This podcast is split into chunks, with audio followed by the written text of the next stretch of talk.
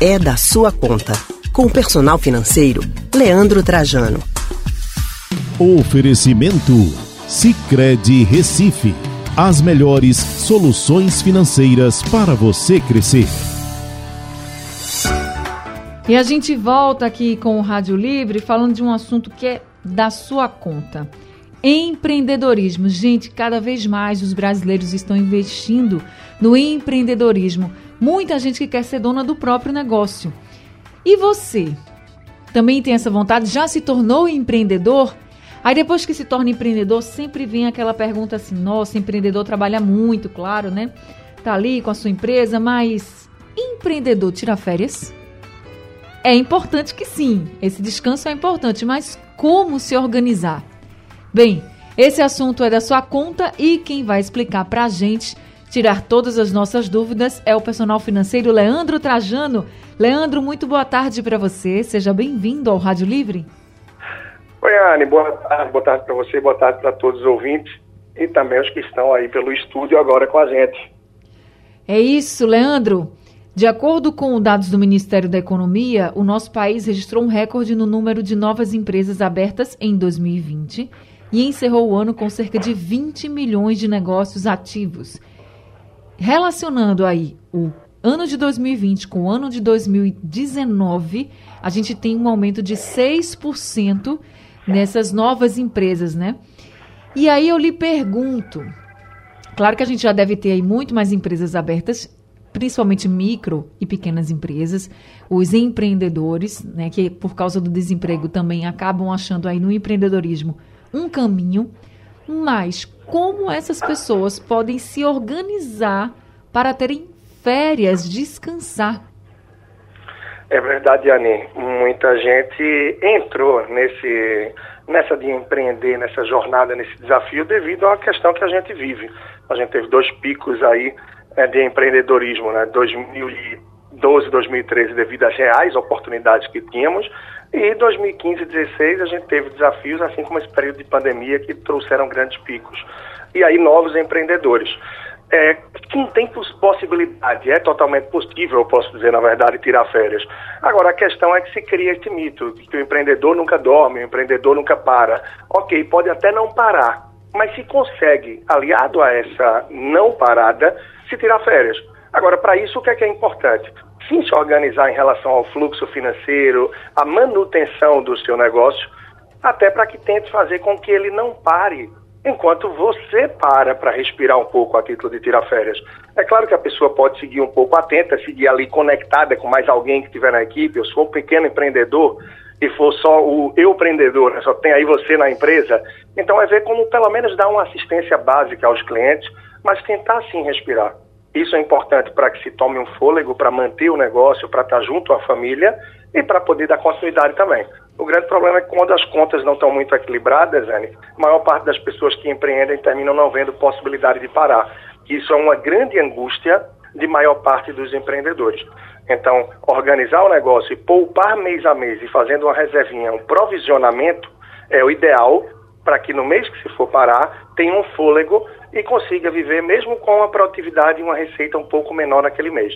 Então a dica é essa, é provisionar o valor pouco a pouco, com pequenas sobras mês a mês, mesmo que você demore 12, 24 meses aí para as primeiras férias, você vai conseguir suprir sim, dar uma pausa, nem que seja de 10 dias para respirar e conseguir tomar esse fôlego. Era isso que eu ia lhe perguntar, a questão do tempo. Tanto tempo que a pessoa deve ter trabalhando na empresa para poder chegar até esse momento de descanso e qual o tempo mínimo de descanso? Você falou 10 dias. Esse seria o tempo mínimo ou isso vai depender de cada um? Ele vai depender de cada um. Eu falei 10 dias bem por acaso porque agora com as novas leis que a gente tem, questões trabalhistas e tal, é possível dividir as férias, né? Então, 20 dias é o que muita gente tira. É, CLT, funcionário público, é o que a gente vê. Raramente as pessoas tiram 30 dias. Então, é muito comum que se tire 20 e algumas pessoas começam a dividir isso. Eu sou sim empreendedor, eu tenho meu negócio, pequeno negócio, tenho pessoas trabalhando comigo na equipe e consegui parar agora em julho por 10 dias. Então, parei por 10 dias, claro, estava monitorando, acompanhando o pessoal, mas consegui sim respirar, estar tá com minha família e não deixar a peteca cair. Agora, é claro, quem começou agora há pouco o empreendimento não vai conseguir parar por uma semana ou dez dias, muito provavelmente, nos seus primeiros seis meses ou até 12 meses de negócio aberto. Tem que dar aquele gás, dar aquela consistência, procurar poupar, por mais que seja pouco mês a mês, com o objetivo também de dar essa pausa, e sim, é possível construir, Anne. Mesmo que seja por cinco dias, uma semana, dez dias, claro, se tem mais folga e mais estrutura, quem sabe é possível tirar umas férias maiores também, como eu já consegui anteriormente. A pausa do empreendedor significa uma parada da empresa? Dificilmente, Ana. Dificilmente o empreendedor, o empresário, ele se desliga, ele se desconecta. É, eu acho que você foi muito feliz quando falou pausa, né? Você dá uma pausa, mas você não para, não é um stop. Então você dá ligeiras pausas, mas você tem que estar conectado ali em algum momento do dia. É claro que a pessoa pode sim é, se desligar um pouco, pode respirar, não precisa estar o tempo todo monitorando o negócio tá? Agora, se desconectar totalmente é muito difícil.